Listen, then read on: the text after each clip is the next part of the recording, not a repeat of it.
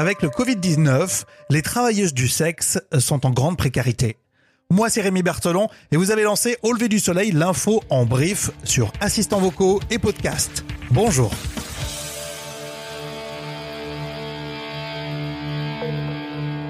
Au lever du soleil avec Rémi. Attention effets spéciaux. Le sujet de ce podcast, les travailleuses du sexe en grande précarité.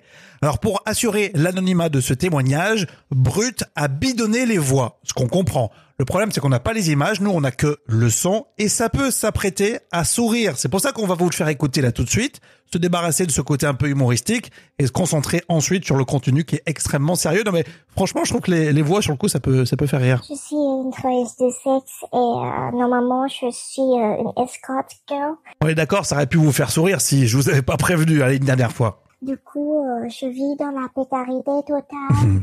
Bon voilà, on va redevenir extrêmement sérieux. Écoutez le témoignage donc de Mimi.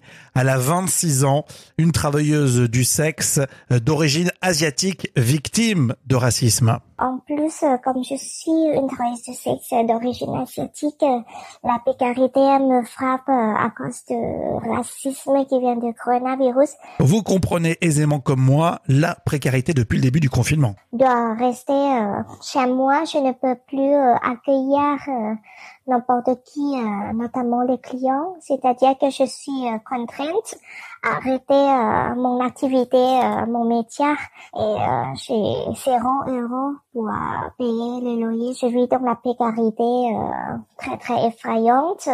Et Mimi doit toujours être extrêmement discrète. Et aussi euh, pour la stigmatisation, comme je suis étudiante, j'ai peur que euh, tout le monde de mon école est au courant de euh, mon métier, de mon activité et du coup, euh, toutes les aides qui sont proposées publiquement, officiellement, pour les travailleurs et travailleuses euh, ne concernent pas du tout les travailleuses du sexe.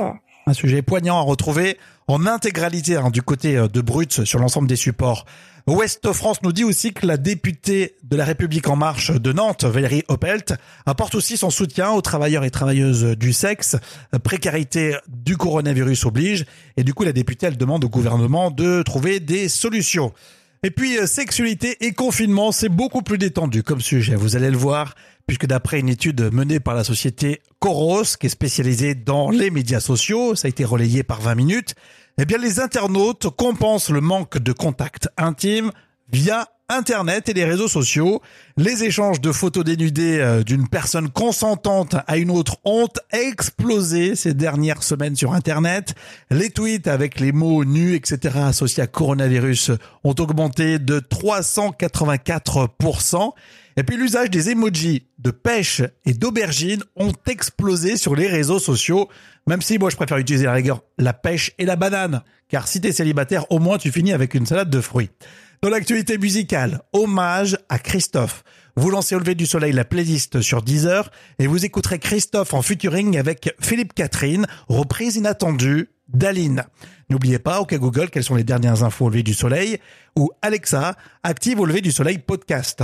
Dans l'épisode précédent, on parlait de la Russie face au Covid-19. C'est l'une des plus fortes progressions à l'échelle mondiale.